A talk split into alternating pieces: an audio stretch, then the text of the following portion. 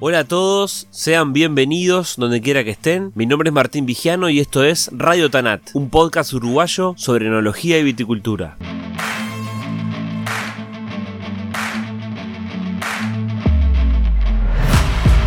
El invitado de hoy no es viticultor ni produce vino, aunque ya le gustaría. Sin embargo, es una de las figuras clave de la industria local. Desde su rol en el Instituto Nacional de Investigación Agropecuaria, el INIA, trabaja y empuja para que la viticultura uruguaya avance. De joven le gustaban los árboles y por eso estudió agronomía, hasta que un día descubrió la viña y no la soltó más. Ahora de grande toca el bajo y puede estar horas conversando sobre uva y vino con cualquier productor que lo llame o lo visite. Hoy, en Radio Tanat les presento a Andrés Coniverti. Radio Tanat es presentado por Nomacork, una línea de tapones técnicos que cuidan el vino y el medio ambiente. Nomacork Green Line es un portfolio de cierres creado a partir de materias primas renovables derivadas de la caña de azúcar y ofrece opciones para todos los segmentos, desde vinos jóvenes hasta vinos de guarda prolongada. Garantizan homogeneidad en todas las botellas y cero TCA. Para conocerlos mejor pueden seguirlos en Instagram, arroba.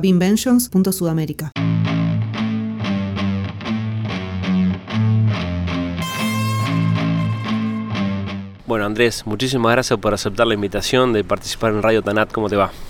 Muy bien, y gracias por, a vos por la invitación. Bueno, eh, esta es una entrevista un poco diferente, como nos tocó con Mercedes Furmen, porque bueno, Radio Tanat eh, presenta historias de productores, ¿no? De uva. Primero de vino fue y ahora más de viticultores, de gente que produce uva. Y en tu caso, bueno, y el de Mercedes y otra gente que le va a tocar también desde otro plano, pero con un aporte de la industria me parece muy importante, ¿no? Eh, y ya vamos a hablar de eso. Pero contame un poquito tu historia personal. ¿Por qué sos ingeniero agrónomo? ¿Cuál es tu vínculo con la uva y con el vino de chico, de niño? Bueno, mira, al principio, cuando era chico me interesaban mucho los árboles. Era mi interés, siempre tuve un pire con eso.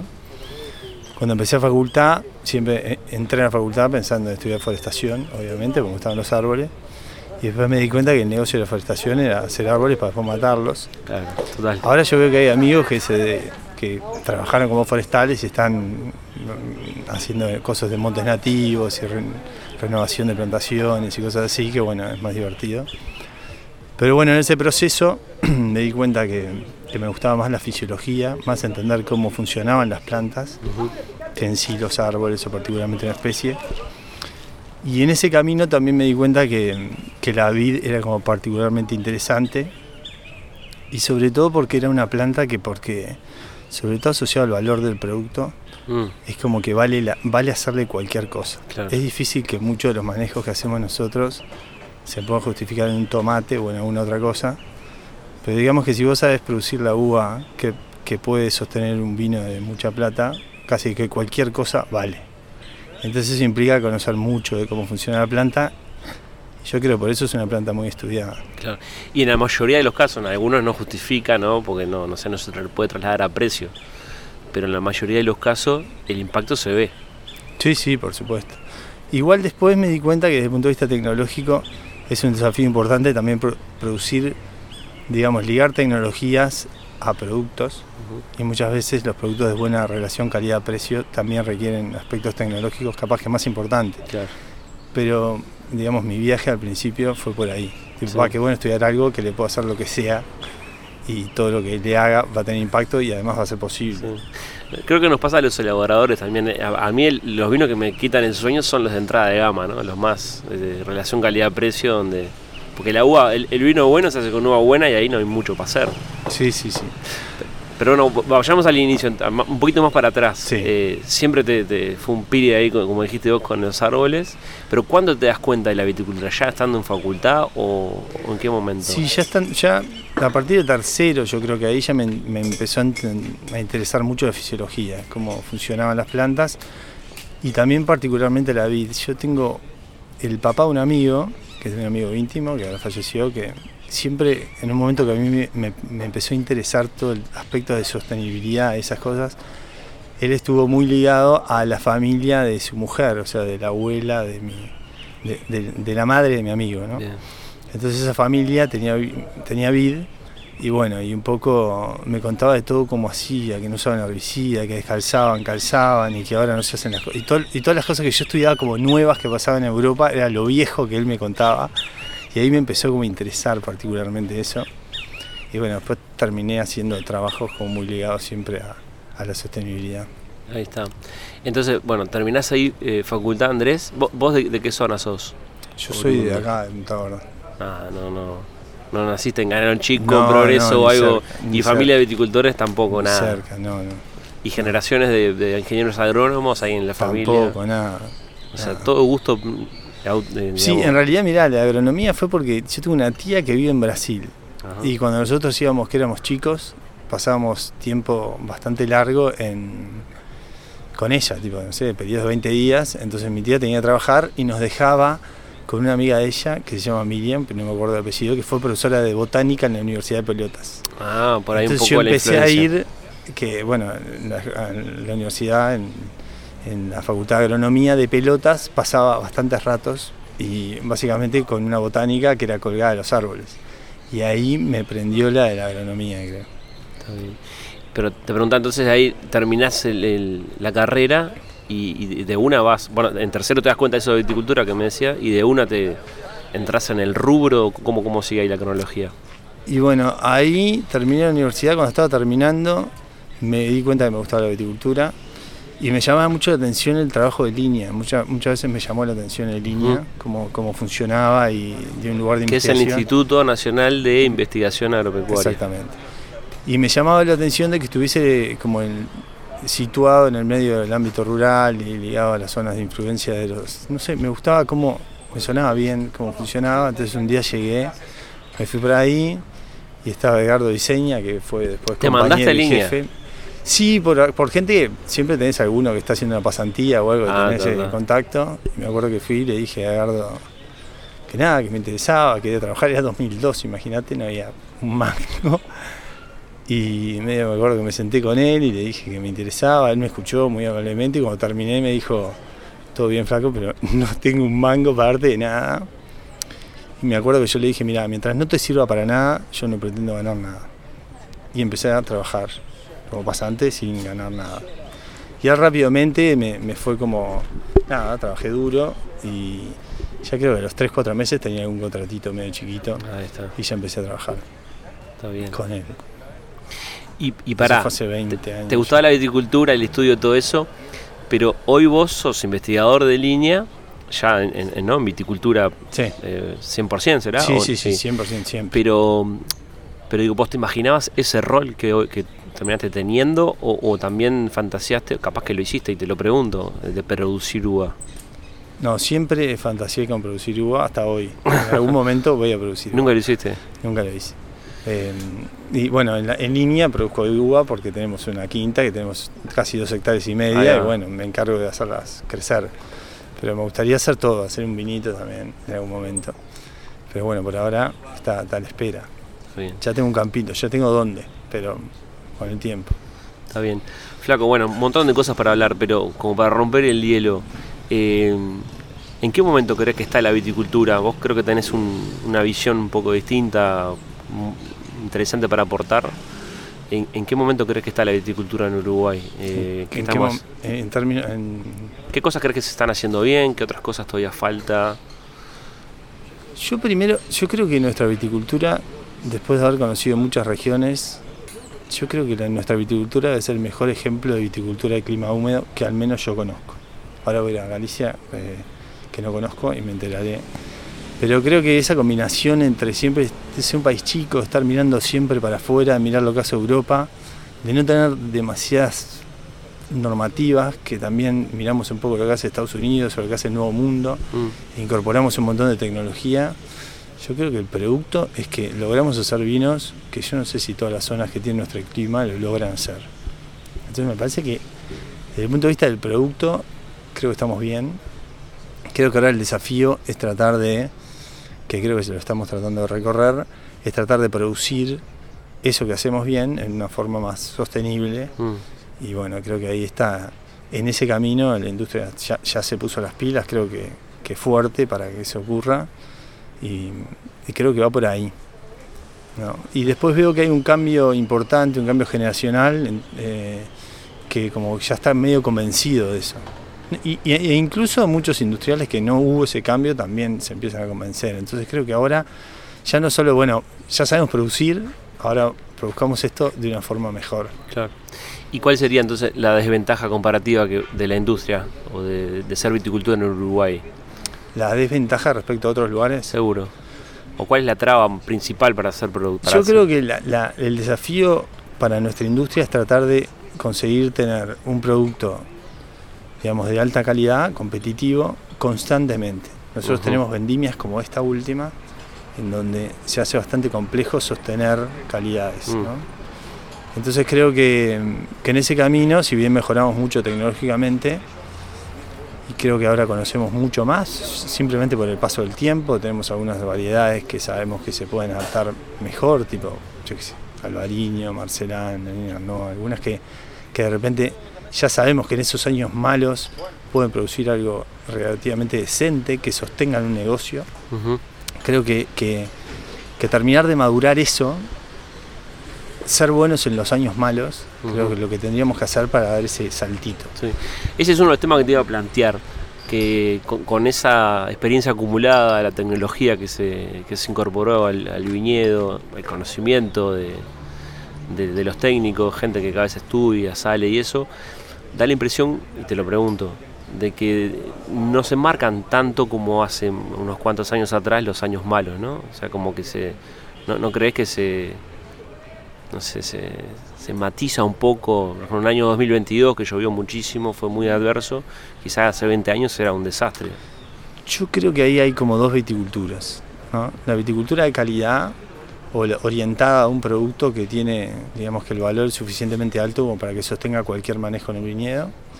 Creo que nosotros hoy, entre la combinación de variedades por tecnología, nosotros no tenemos demasiados problemas. Quien haga lo que hay que hacer va a poder producir algo eh, razonable, a un precio razonable y una calidad que se pueda sostener. Yo creo que nuestro principal desafío a nivel sector es lograr que pase eso con digamos, un producto de buena relación calidad-precio que si bien las exigencias en el mercado local son bajas, que esos años que tenemos de, digamos, de baja calidad o de menor calidad, que ese vino marginal que producimos, o sea, digamos, el, vino de peor calidad de una determinada temporada, sea vendible. Y, creo que esos son los problemas que nos hemos enfrentado muchos años. Este es un año que, bueno, aparentemente va a sobrar un poquito de ese vino. Muchas veces el sector invierte mucha plata en mantener la estructura que tenemos, que obviamente es súper importante, la estructura social y cultural, y en ese camino se eligen estrategias de, por ejemplo, sacar esos vinos para afuera, elegimos, y muchas veces nos come la máquina de poder hacer planes de desarrollo para que esas cosas funcionen. Entonces creo que nuestro desafío es tratar de, meter un poquito más de fuerza para mejorar en ese, en ese producto de, de buena calidad-precio. Claro. Es una discusión ahí que la, la, mencionás de forma lateral que es eterna, ¿no? Es decir, parar un poco de, hablando en criollo para que la mm. gente entienda, parar un poco de atender la enfermedad y, ¿no? y trabajar en salud para que la industria sea sostenible. Sí, yo creo que eh, para mantener la estructura, o sea, yo creo que lo importante es, tener un balance en eso. Creo que eso se está haciendo naturalmente, o sea, eso está pasando, creo que eh, ahora hay creo que con la excusa del sello de sostenibilidad, ahora estamos trabajando todos bastante juntos, creo que hay un impulso bastante importante de técnicos no solamente ligados a las instituciones, sino sobre todo muchos técnicos privados en que no cobran nada por hacerlo.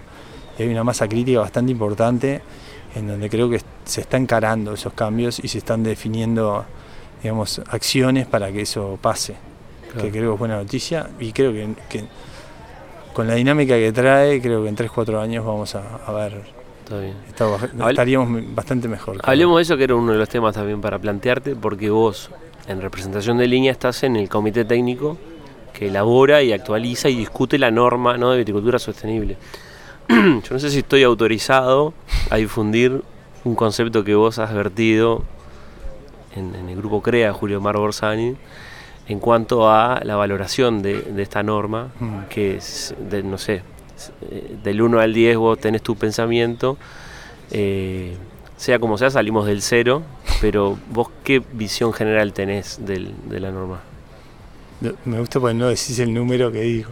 No, yo después de, eso, en base a la repercusión que tuvo, pienso que no estábamos en dos, capaz que estamos en tres y medio.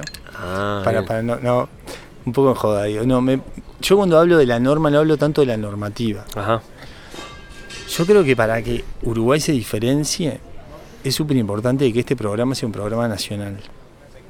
Para que sea un programa nacional, cualquier viticultor tiene, cualquiera que quiera, tiene que poder hacerlo. Eso implica que es muy diferente tener una normativa a tener un programa. una, normativa es un conjunto de estándares que tienes que cumplir.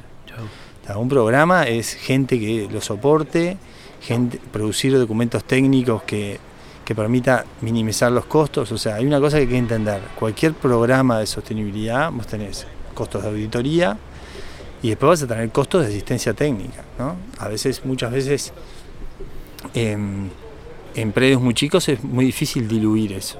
Entonces, para que sea un plan nacional, yo creo que tenemos que definir estrategias y acciones para que dentro de las instituciones podamos dar soporte a esos productores para minimizar los, digamos, las necesidades de asistencia técnica, por un lado, y las necesidades de auditoría. Por eso dentro del programa tiene una forma de certificación que por eso se despegó también de, por eso la, toma INAVI, la certificación, porque lo, que se hacía antes, que era la producción integrada, no admitía la, certificación grupal, digamos, entonces lo que la forma de, de, certificar, es algo medio técnico, pero ya que estamos, o sea, la, norma de certificación, digamos, la, la, forma de certificar lo que hacemos es, vos tenés un número de productores en donde la certificadora externa eh, audita el 30% de los productores, pero también hay una certificación interna que lleva adelante toda la certificación. y después, la SINAVI. Está, por eso, y la SINAVI. Ese 30% de productores funciona, primero es la auditoría de ese predio, pero además está auditando si el programa fue capaz de llevarlo. Eso reduce un montón el costo y hace viable que productores muy chicos,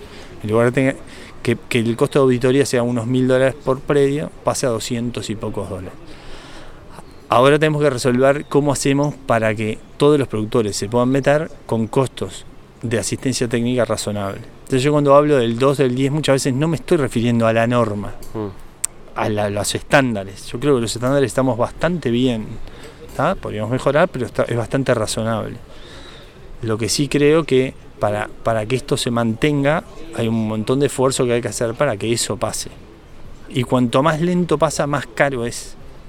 Mm. Entonces creo que hay que meter bastante presión en los próximos 2-3 años y para llegar a, que esto sea sostenible. Y además de eso, Andrés, ¿qué, ¿cuál es el otro paso? mirando un poquito más allá, mm. para llegar a 4 5. No, yo creo que ¿El siguiente nivel cuál sería? No, yo creo que cubriendo eso, eh, primero es hacerlo una realidad. Para que esto sea una realidad, nosotros vamos a tener que hacer promoción. Para que se haga promoción, tiene que ser algo que no discrimine tiene que ser algo que todos los productores, porque si vos, los productores que tienen mayores ventajas, le haces algo que lo pueden adoptar y además haces propaganda sobre eso, va a ser discriminatorio en lugar de que sirva para todos. Entonces tiene que ser nacional. Entonces eso es lo primero que hay que hacer. Y después, lo que yo veo que lo mejor que tiene el programa es que permite claramente definir acciones. Algunas que van a ser de transferencia, que básicamente es tratar de explicarle a los productores que tienen menos tecnificados lo que ya sabemos o que los productores buenos ya hacen, buenos digamos más tecnificados hacen. Después tenemos algunas acciones que son de validación, que es decir, bueno, ¿qué hace el mundo? ¿Qué cosas funcionan? Probémoslas. Y después tenemos acciones que son problemas nuestros que requieren acciones de investigación. Entonces, yo creo que lo primero que logra esto es ordenar la cancha y optimizar el uso de los recursos que están ligados al sector. En, el conjunto, de, porque para que la gente lo entienda, una de las cosas que hace la norma es eh, hacer un listado de productos que no se pueden usar. O, por lo menos que se, se prohíben o no se recomiendan en distintos sí, grados. En realidad lo que hace es dejar de productos que no se pueden usar, hacer unas recomendaciones de algunos productos y no solo eso, sino de algunas prácticas. Y después condiciona. Nosotros tenemos es bastante creativa nuestra norma, y después mirando normas de otro lado, yo creo que hay algunas cosas que están muy buenas y no es y no hay demasiados ejemplos. Como nosotros tenemos un clima variable, nosotros tenemos acciones que dependen de, por un lado, condiciones que se den y por otro lado, de acciones que hayas tomado. Perfecto. Entonces la forma de decir, bueno, si nosotros dijéramos todos los problemas posibles que podrían ocurrir en un año que no sabemos cómo va a ser, sería imposible hacer una norma. La forma que encontramos es decir, bueno, si pasara esto, puedes hacer esto, pero puedes hacer esto... ¿Un ejemplo que se tenga en la mente? Yo qué sé, por ejemplo, aplicaciones de control para botritis. Si no hiciste todo lo que tenías que hacer, no vale aplicarlo. Aplicaciones de, eh, yo qué sé, alguna herbicida en un momento que no debería ser el óptimo. O sea, y lo otro que hizo la norma es asegurar la inocuidad de los productos. O sea, nosotros tenemos cosas para mejorar eh, de producto final, ¿no? O sea, tenemos cosas para mejorar respecto a la sostenibilidad, pero aseguramos la inocuidad del producto final, de una, de la, del vamos. Entonces yo, eh, es eso que yo de 2 a 10, yo no estoy hablando de la norma, me parece que la norma inteligentemente la combinación de los técnicos creo que, definió que la norma es una norma que es lo mejor que nos animamos a recomendar sin poner en riesgo la sostenibilidad económica de los productores. Claro, porque es sostenible pero también económica. Ese fue el quiebre. Y me parece que una norma sin productores adentro no sirve para nada. Entonces, a medida que le demos valor, que la ecuación económica en torno a eso pueda cambiar, vamos a estar en, posibilidades y además de ir apoyando por esas acciones de transferencia, validación e investigación, la idea es que esto sea dinámico. De hecho ya pasó, o sea, ya este segundo año es un poquito más exigente algunas cosas porque ya aprendimos algunas cosas. Entonces creo que va a recorrer ese camino. Andrés, la última sobre este tema, y es uno de los temas más calientes, ¿no? En, el, los instrumentos o las herramientas que hay para el control de malezas, y ahí está es ese principio activo que es como demonizado, que en muchos lados del mundo se prohibió, que acá en Uruguay se usa porque no hay un sustituto claro, que es el glifosato. ¿Qué, puede pasar? ¿Qué, futuro ves para eso?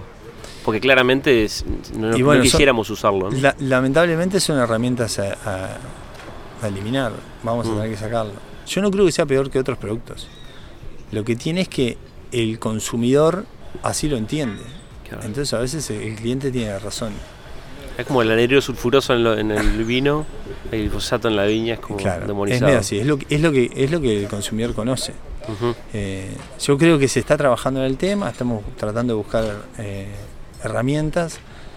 El mundo, cuando, cuando empezó a eliminar eh, el glifosato, empezaron a aparecer otras herramientas, el control mecánico, un montón de, otras cosas que funcionan bastante bien, pero hoy son caras, pero son mucho menos caras que hace un tiempo y cada vez hay más fábricas que lo están haciendo. Yo, yo creo que en el futuro, yo creo que vamos a poder acompañar las exigencias del mercado.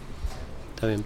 Andrés, en tu trabajo, eh, yo creo que lo hemos hablado y te he escuchado decirlo más de una vez, que una de las dificultades o de lo que vos quisieras mejorar o por la que trabajás es ese vínculo con el sector, con el productor, para que vos en tu rol de investigador y en línea como eh, instituto, eh, eh, genere conocimiento de impacto, ¿no? O sea, que tus investigaciones, el productor lo pueda tomar. Yo quiero que me digan qué Y que el productor te transmita a vos cuál es su problema para vos encargarte. ¿Cómo, ha sido últimamente eso? Mira, creo que una de las cosas más, más interesantes que tiene línea, que yo creo que en algunos casos los hemos perdido, pero por suerte en viticultura no, nosotros tenemos como un grupo de trabajo que le llamamos. Y yo lo trato de respetar a rajatabla. Una vez cada dos años o cada tres años o cuando, cuando hay un nuevo cambio, o cuando, por ejemplo, estoy trabajando en algo y ya se está terminando y voy a tener que instalar nuevos ensayos o pensar en nuevas líneas, se cita a toda esa gente, que son gente muchas veces consultores, algunos productores, gente de la universidad, todos los que tengan ganas de aportar. Les planteamos una idea, yo les planteo yo haría esto. Esa es mi ventaja, yo a veces tengo un PowerPoint para convencer y los demás en ese momento no. Pero después hacemos bueno, una especie de talleres, tratamos de definir cuáles son las cosas importantes para realizar. Y yo, si mi idea no va, hago la que me digan. Digo, ya lo he comprobado. Y en ese camino de a veces hacer no lo que me gusta, sino lo que me piden, es cuando mejor me ha ido. Sobre todo desde el impacto y desde el respaldo que encuentro en los productores.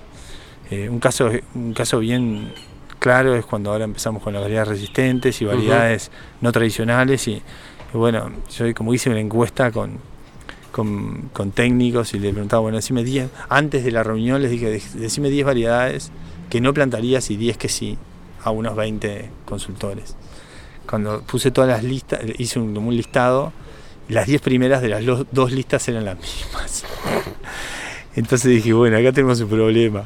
Entonces dije, bueno, hay que plantear un ensayo sistemático de eso.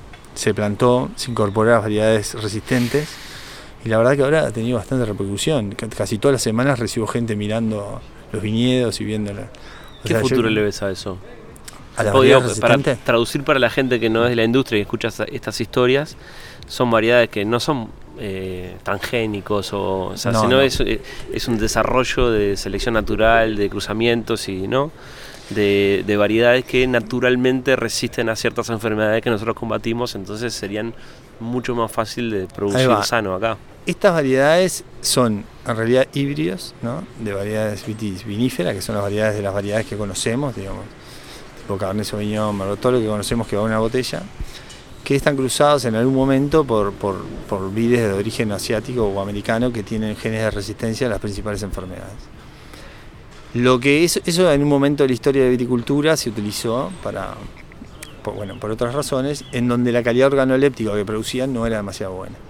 Para desprenderse del concepto híbrido, que en viticultura es casi una mala palabra, eh, los primeros que empezaron a trabajar fuerte en eso, o en los últimos tiempos, fueron los alemanes y le llamaban piwi, que es un.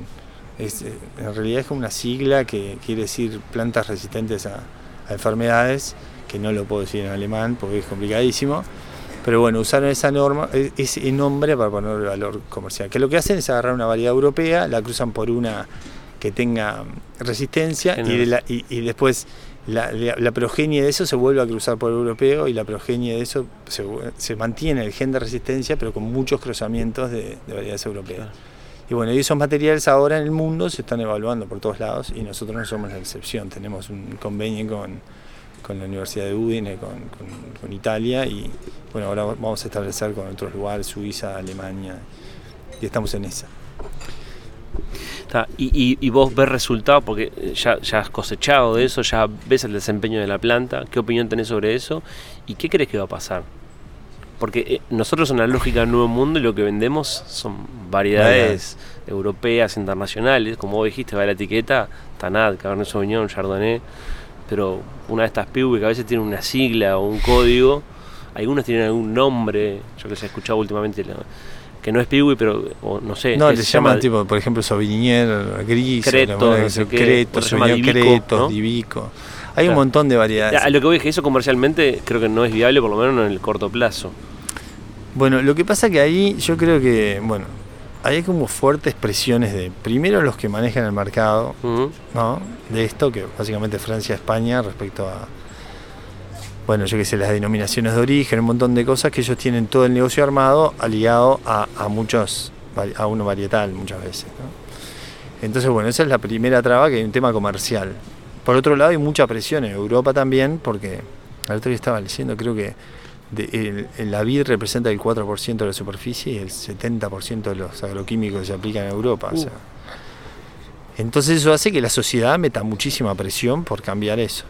Entonces ahora, yo creo que medio obligados se están permitiendo la plantación de variedades resistentes en lugares donde antes no era permitido. ¿Y quién va a ganar de esa puja?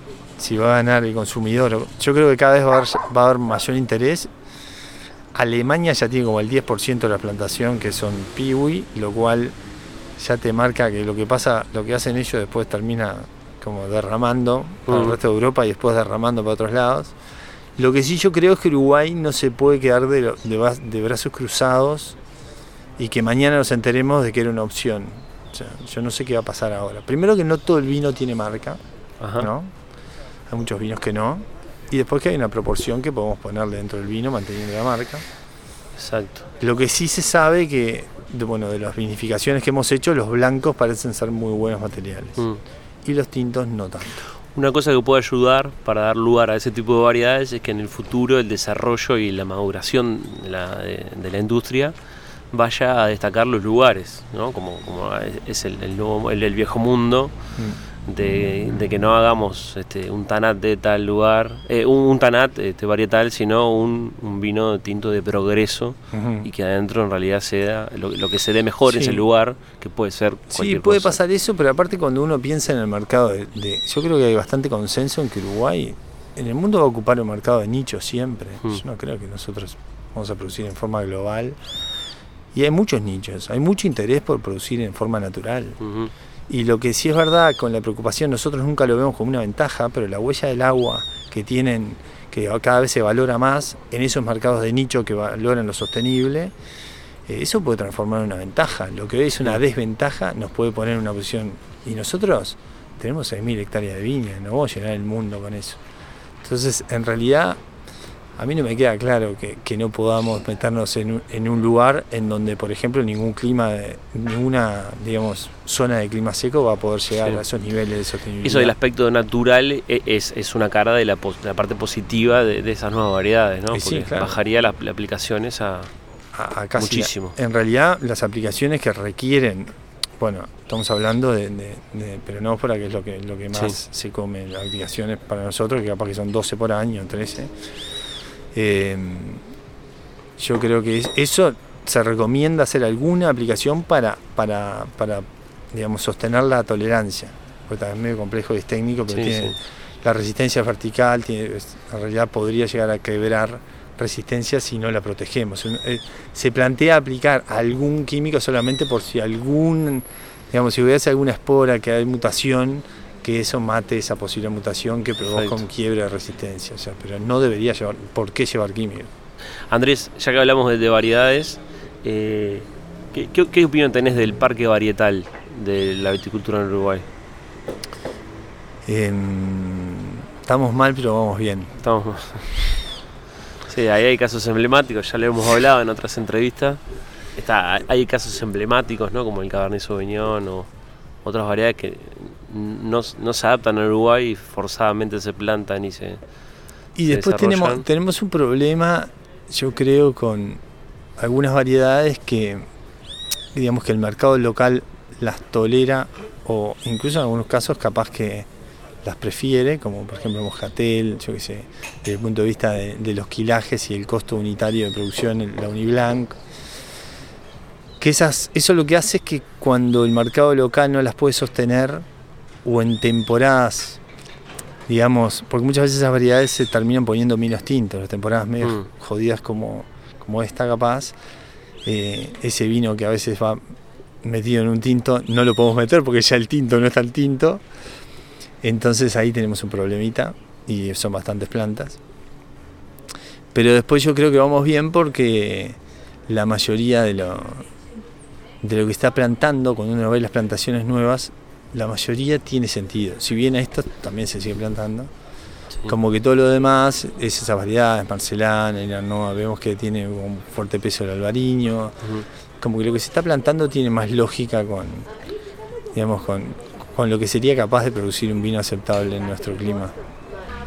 Andrés, eh, te quería preguntar ahora de el nivel de técnicos que hay en Uruguay, si crees que hay, hay recambio, una cosa que, está, que pasa en el campo en general, en la viticultura, es la disponibilidad de mano de obra de gente en el campo, pero vos que estás vinculado con la investigación, con las instituciones, ¿crees que hay, hay gente que está, sigue eligiendo viticultura? ¿Crees que de acá al futuro va a haber recambio de técnicos? Uf, yo creo que hay menos de los que vamos a precisar. Que hay una generación de muy buenos técnicos. Eh, creo que todos en algún momento fuimos apadrinados por otro, como que hay como una acumulación de conocimiento, que es medio como nuestro deber, capaz de ser nos paramos en un lugar donde nos dieron todo en la mano y creo que muchos de nosotros recibimos el conocimiento de los que trabajaron antes. Lo que sí veo ahora que hay como, no, veo muchos eh, gente entre 25, 35 que que cuando más lo vamos a requerir, más mm. pensando en un programa de sostenibilidad, mm. en, un, mundo donde los sistemas productivos, productivos van a ser valorados, no solamente el producto final, cómo sea organolépticamente, sino también cómo fue producido, en donde ahí el técnico empieza a jugar un rol bastante importante. Eh, me gustaría que haya un poquito más, algunos más. Está bien. no te pregunté de tus líneas de investigación. Hace unos años, de, escucharte, seguirte, eh, está el tema del agua, ¿no? En, muchas de tus investigaciones, del uso del agua en la, viña, del riego, de la importancia del riego, más allá que llueve 1200 milímetros al año, y hay gente que dice, pero ¿cómo este regar? no regamos, está loco, este flaco que me habla de regar.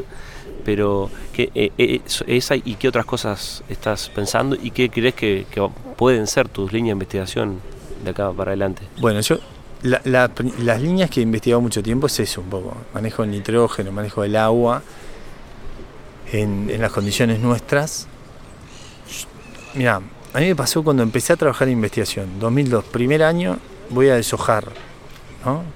Voy con Edgardo Diseña, que fue el que me enseñó todo, y estaba deshojando, y fue el único que después cuando le dije lo que quería hacer, me dijo, bueno, hay, que probar, ¿no? Eh, estaba deshojando y yo veía una planta media vigorosa que ya le habían hecho un par de cortes y además la estaba deshojando. Y mirá, al piso le habían sacado la competencia por herbicida.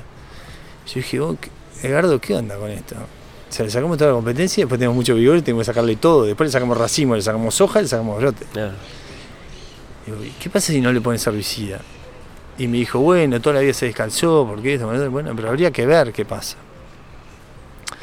Entonces después de estudiar, después de años después, y de preguntarle a un montón de gente que, de hecho, yo que sé, mis dos jefes, gente que, ha trabajado, que son bastante reconocidos en Estados Unidos, investigadores, siempre me dijeron como que no al principio, pero después les preguntaba por qué no, y su respuesta nunca me convenció demasiado, dije yo voy a hacer mi doctorado en esto, porque nadie me convenció de que no, o nadie me daba elementos para estar seguro que no. Entonces después de estudiar mucho el tiempo me di cuenta que, que la vida en realidad tiene un periodo como muy crítico, que es de unos 40 días, en donde si no tiene agua o nitrógeno, básicamente baja, baja muchísimo el potencial productivo. ¿Qué es específicamente cuánto? Floración. 10 días antes, 20 días después. Entonces, por eso los productores descansan, porque, digamos, es como muy ridículo querer sacar una práctica que es la de aplicar herbicida, que todos los productores en el mundo lo hacen, o sea, no pueden estar todos los productores del mundo equivocados, hmm. ¿no? Claramente. Pero yo atrevido nomás, dije, no, herbicida no. Entonces dije, bueno, ¿qué pasa si después de estudiar todo eso, dije, bueno, vamos a, ¿qué pasa si yo le doy durante un periodo específico, que es ese, lo que requiere, riego y nitrógeno, y le dejo la competencia que después me saque el agua en exceso que preciso? Esa fue la lógica.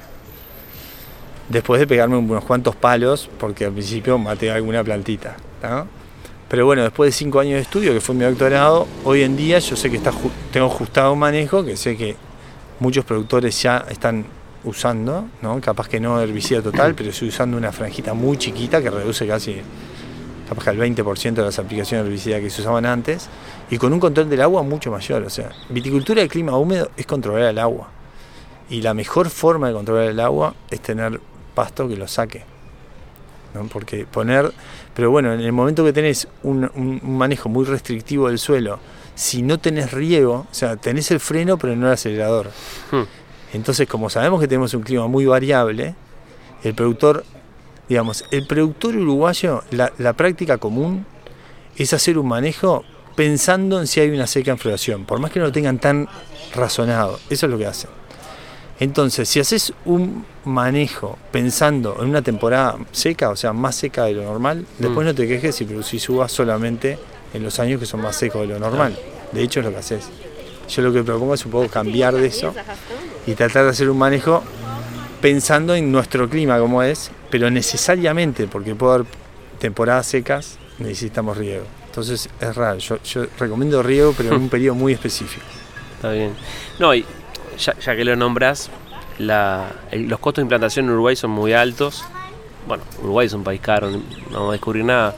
Pero de un tiempo a esta parte, la instalación del riego, a lo que subió el costo por hectárea de implantación, no pesa tanto como pesaba hace 20, 30 años. Yo creo que en el futuro todo el que tenga agua disponible va a regar.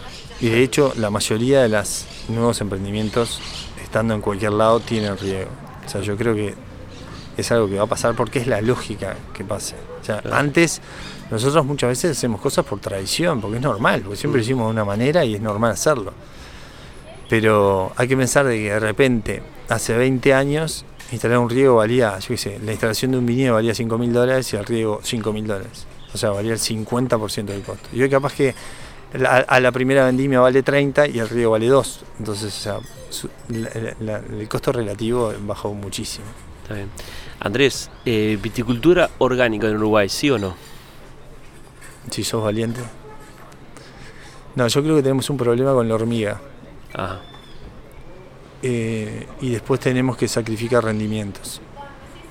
Y no es para todas las variedades. Pero sí creo que es posible.